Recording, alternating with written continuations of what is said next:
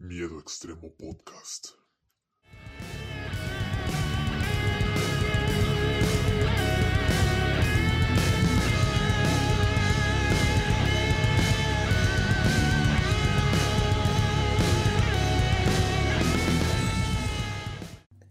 Sean bienvenidos, amantes del horror, a una nueva edición de Miedo Extremo. Bueno, en la edición anterior hicimos una, un repaso, digamos, charlé un poquito sobre lo que fue la película de Child's Play, el remake hecho en el año 2019, eh, todo lo que conllevó sus polémicas, que Don Mancini y varios integrantes, varios actores de, de las películas originales no, no, le dieron su bendición, eh, de los cambios de propuesta y demás. Fue, fue un viaje muy complicado y muy extraño, gente. Disculpenme si escuchan una campanita, es que tengo mi gato aquí al lado. Al ladito. Ya duérmete. anyway. Entonces, también di mi opinión sobre la película como tal, si fue me gustó, no me gustó, etcétera, etcétera. Y ya comenté en ese episodio, me parece incluso mejor de lo, de lo, que, la, de lo que recordaba cuando la vi por primera vez en el cine. Pero pese a ello, sigo prefiriendo la película original de 1988. Pero aún así no hay que menospreciarla. En fin. Uh, ahora mmm, vengo a hacer otro recordando. Porque, ¿cuándo fue la última vez que hice un recordando, gente? ¿Fue en octubre? El último que recuerdo que hice fue el de octubre de, de recordando Monster House y hasta ahí. Y, creo que ya no hice. No, no, no, no, no. El último que hice fue recordando Zelda Mayoras Mask. Sí, cierto. Y ese fue en diciembre y si no me equivoco fue el último episodio que hice en, en 2020. Es verdad. Ok, vamos a hacer un recordando más. En esta ocasión voy a hablar de la película de Batman contra Drácula, estrenada en el año 2005, pero no, no en cines, gente, se estrenó directamente en, en DVD. ¿Y qué les puedo decir? Eh, tuvo una recepción entre mixta y positiva, tirando más a positiva, porque ya ven cómo es el fandom de Batman, gente, siempre, siempre andan chingando de que si es bueno, que si es malo, etcétera, etcétera. Y pues hay tanto Batman, hay tanta saturación de Batman actualmente que ya uno le vale madres, puede elegir la versión que más le guste. Ahí está la versión de la serie de los 90, está esta versión de The Batman. Ah, por ahí habrá un grupito extraño al que le guste el de la serie de Batman el Valiente. O el Batman del futuro. Ya, ya, ya está ahí Batman Ninja. Es cierto, no recuerdo qué año es esa película, 2016 más o menos. Sí, Batman Ninja y me pareció una, completa estupidez el, el, nombre y cuando vi la película me di cuenta de lo mala que es. Sí, gente, no la vean. Ahí me adelanto, no la vean. Pero en fin. Mmm... Batman vs. Drácula. Es un poco extraño. Bueno, no es extraño. Batman se ha adaptado a muchas cosas, como hemos, hemos dicho. No solo en las series, películas, sino también en cómics. Ha habido muchas historias así. Entonces, lo que, lo que digo que es interesante porque. Porque aquí estamos viendo al Batman de la serie del mismo nombre, The Batman.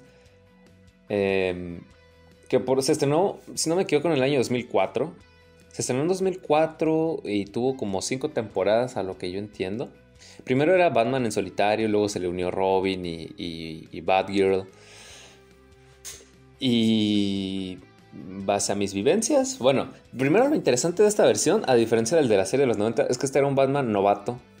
En, hasta cierto, sí, en cierto sentido, porque recuerdo que en el primer episodio Alfred le hace como un. como una especie de, de aniversario por su primer año como, como, vigilante. Entonces, lo interesante de esta versión es ver cómo se va desarrollando y, va agarrando más experiencia. Eso, eso, siempre me gustó de la serie. Además de su atmósfera y, su banda sonora. Siempre me gustó mucho esa versión de Batman.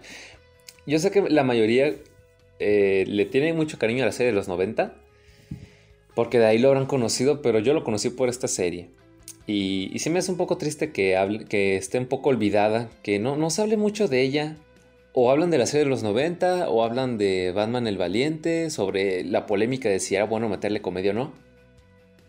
Pero casi no escucho a nadie hablar de, esta. Y eso me, pone triste, gente, me pone muy triste.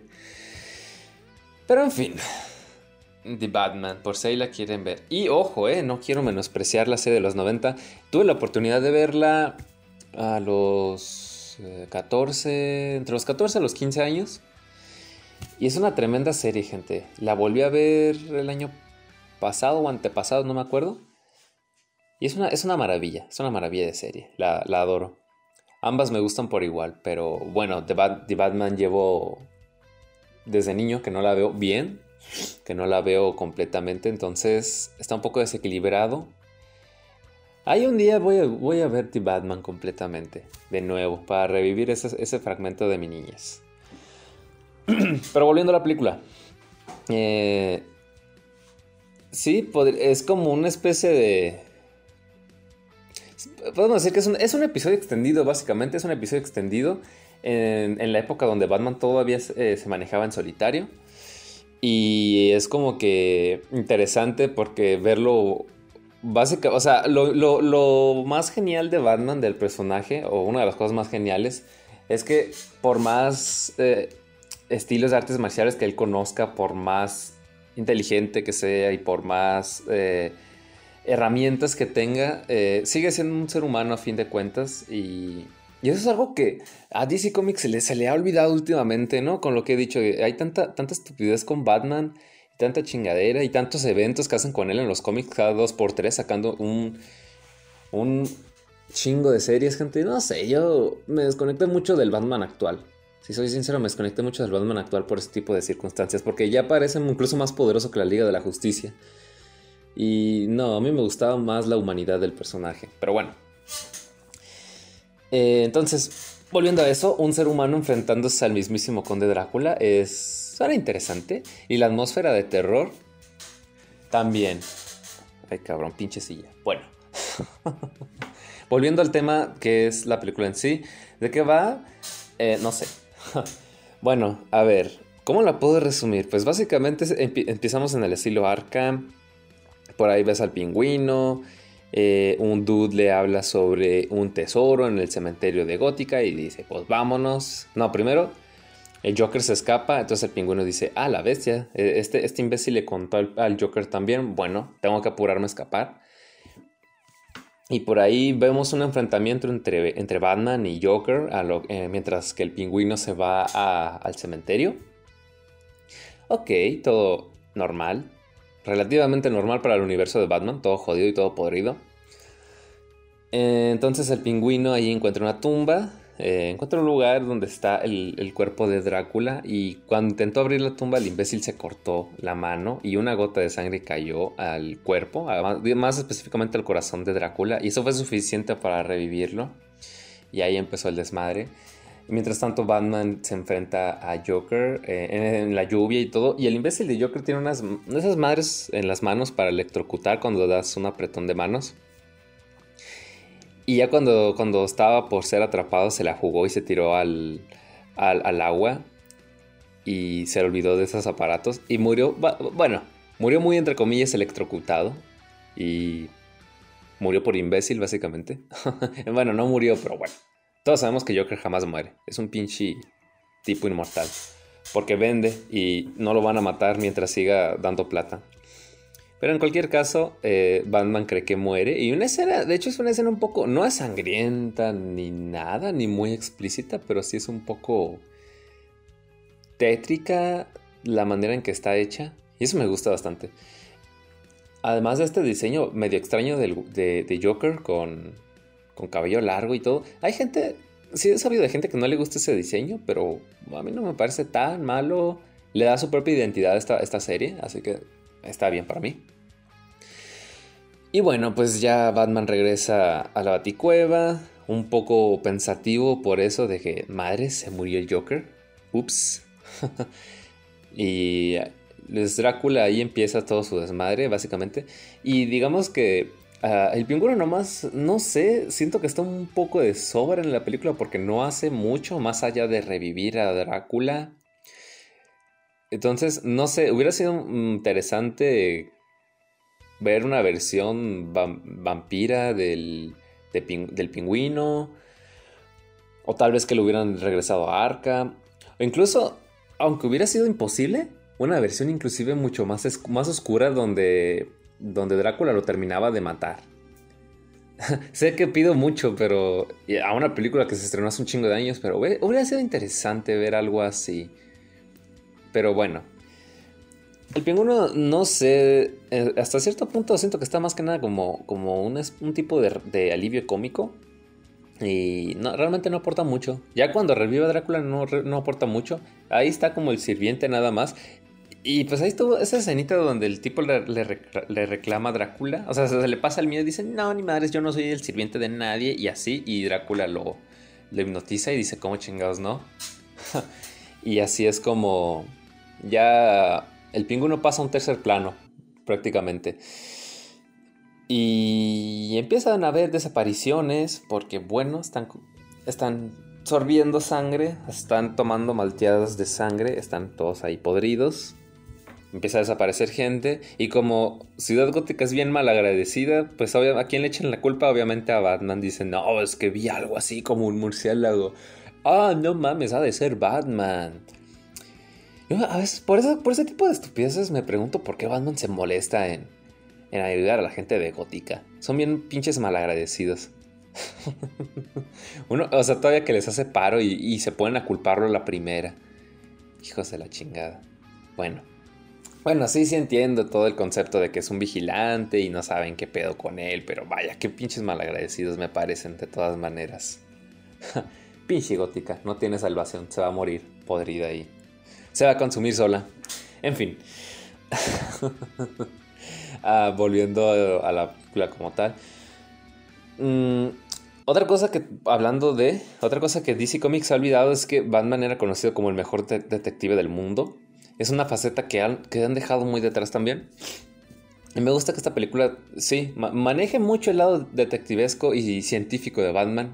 Me gusta bastante, eh, porque él se pone a investigar sobre este desmadre eh, vio en un enfrentamiento a, vampiros y, es, es, interesante. Me gusta cómo Alfred está, se muestra escéptico al principio. Dice, ¿vampiros? ¿Estás seguro? O sea, ¿no estás alucinando? ¿No está alucinando, señor? y él dice, no, yo sé lo que vi. Y es que... No sé, es algo que me ha sacado, me ha dado mucha risa en el universo de los cómics, de los superhéroes, donde hay entidades cósmicas, hay monstruos, hay supervillanos. Ah, se puede viajar en el tiempo y se puede hacer cuanta estupidez uno se imagine.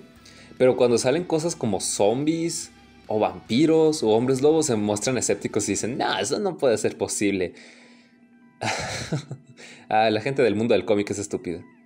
No hablo de los escritores, gente, no, no, no, no, hablo de, de los personajes que están ahí, en el dibujo, en los dibujos, en el mundo de Batman, digamos, que no creen en los vampiros, por dar ejemplos. Anyway, um, ya después eh, Drácula inicia como un cadáver, de hecho inicia como un cadáver y ya después, eh, tras descansar y, tomar suficiente sangre, ya se muestra su aspecto mm, original, digamos, y agarran el concepto. De hecho, no, hicieron una mezcla muy curiosa, porque cuando uno habla de vampiros, normalmente hay dos formas de ver, de representarlos. El vampiro humanoide, mm, formal, elegante, y está el vampiro monstruoso, horrible, acá creepy, feo, pupú.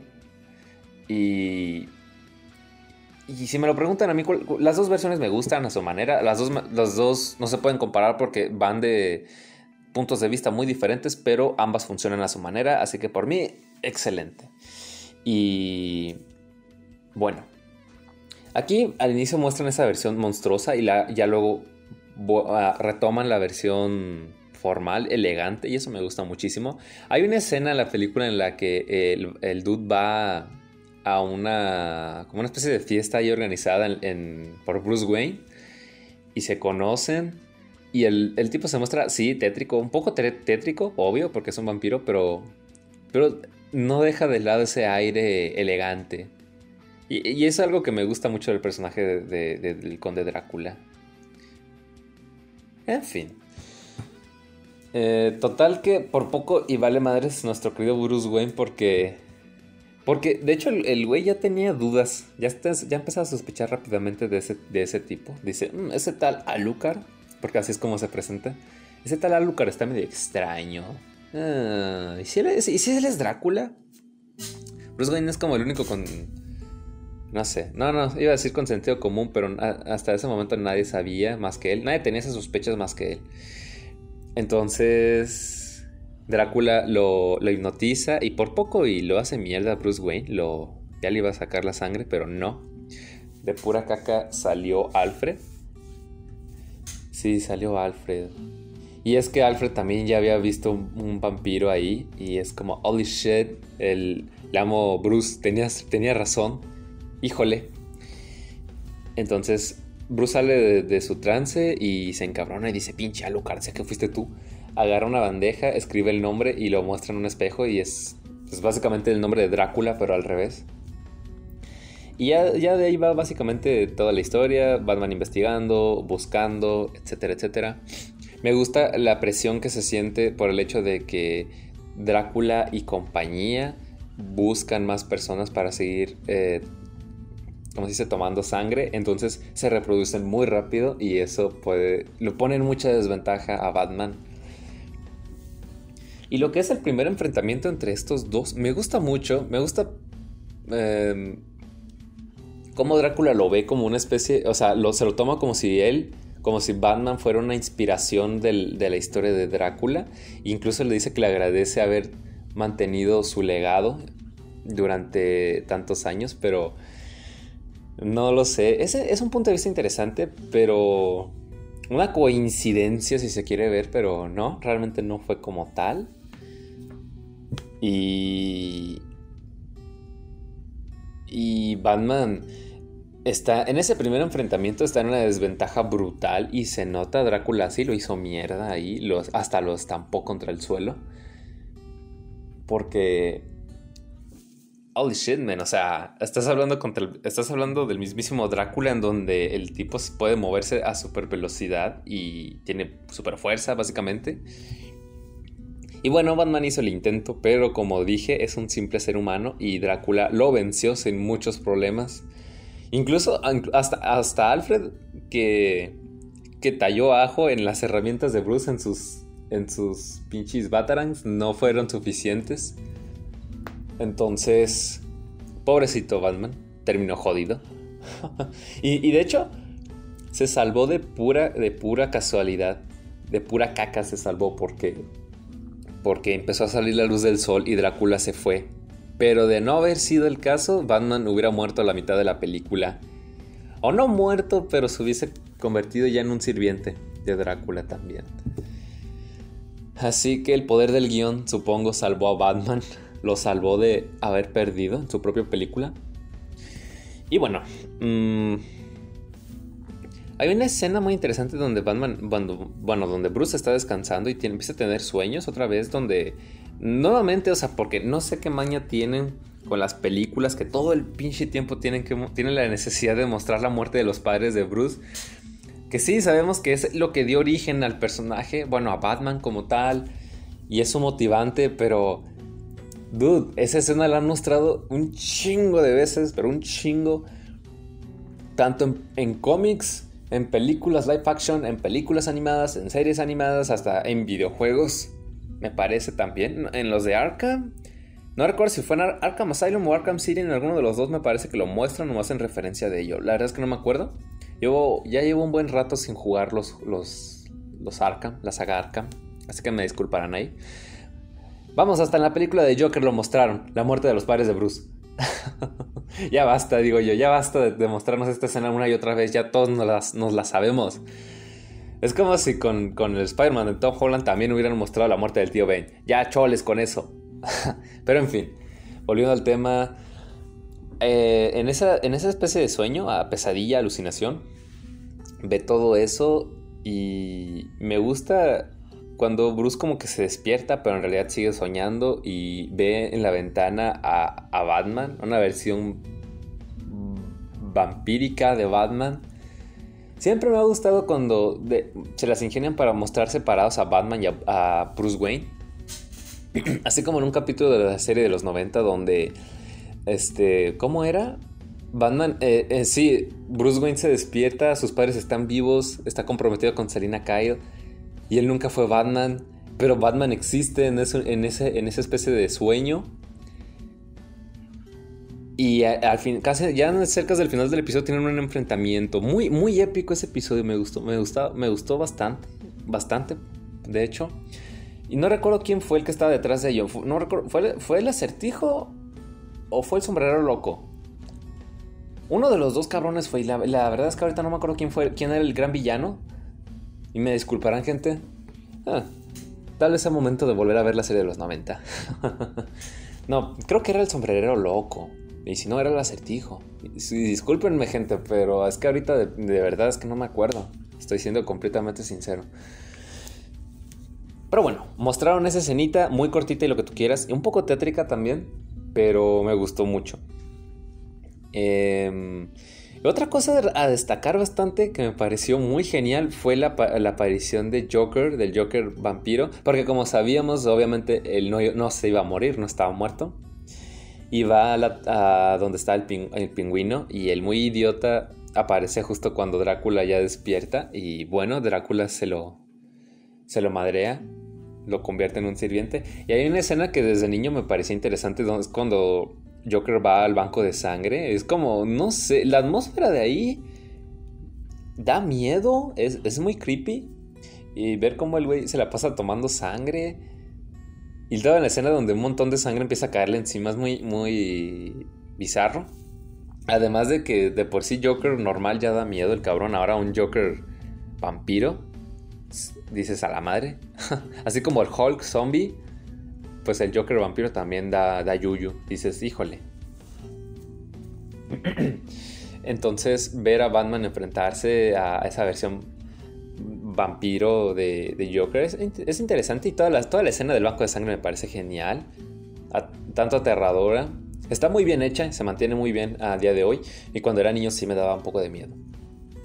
Entonces, ¿qué les digo gente? Muy buena.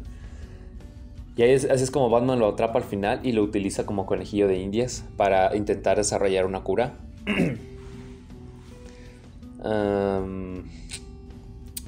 Y pues bueno, hace muchos experimentos. Por ahí acabo de recordar que está una trama secundaria de por medio con Vicky Bale, pero realmente no, no es la gran cosa.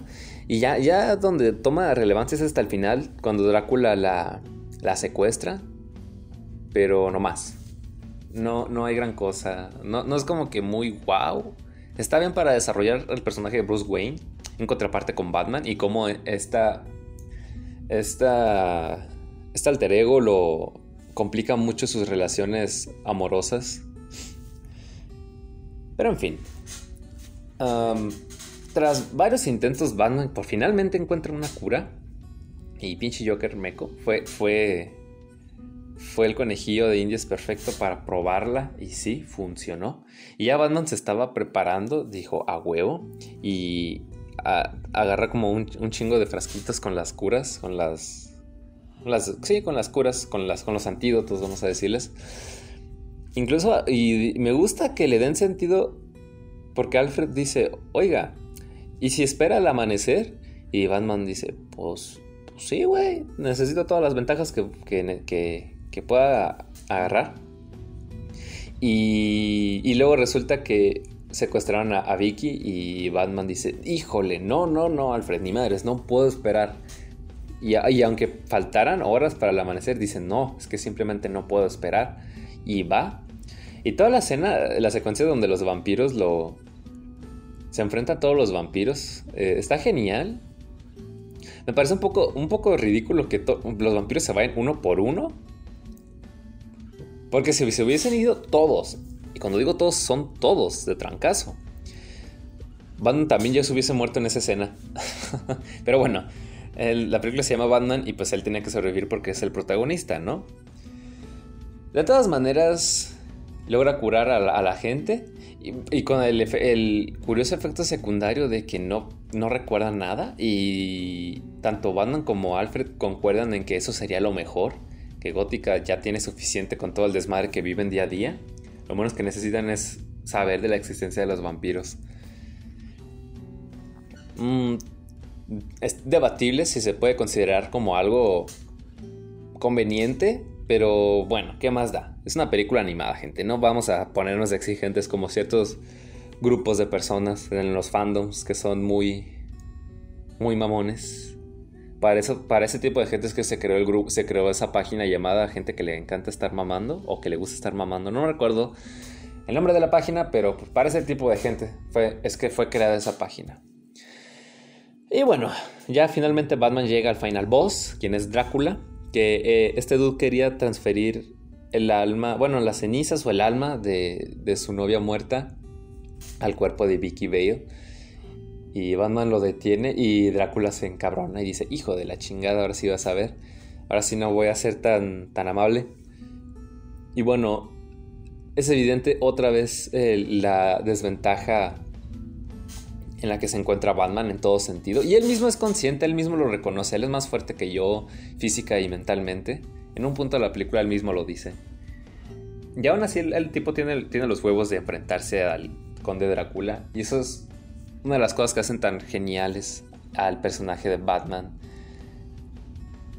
Que su humanidad no es, digamos, un impedimento para hacer lo correcto. Ah, pinche DC. No sé por qué tenían que ponerlo ya como un dios, literalmente, en estos tiempos que corren. Pero bueno, estamos en el pinche 2005. bueno, Drácula hace mierda a Batman otra vez.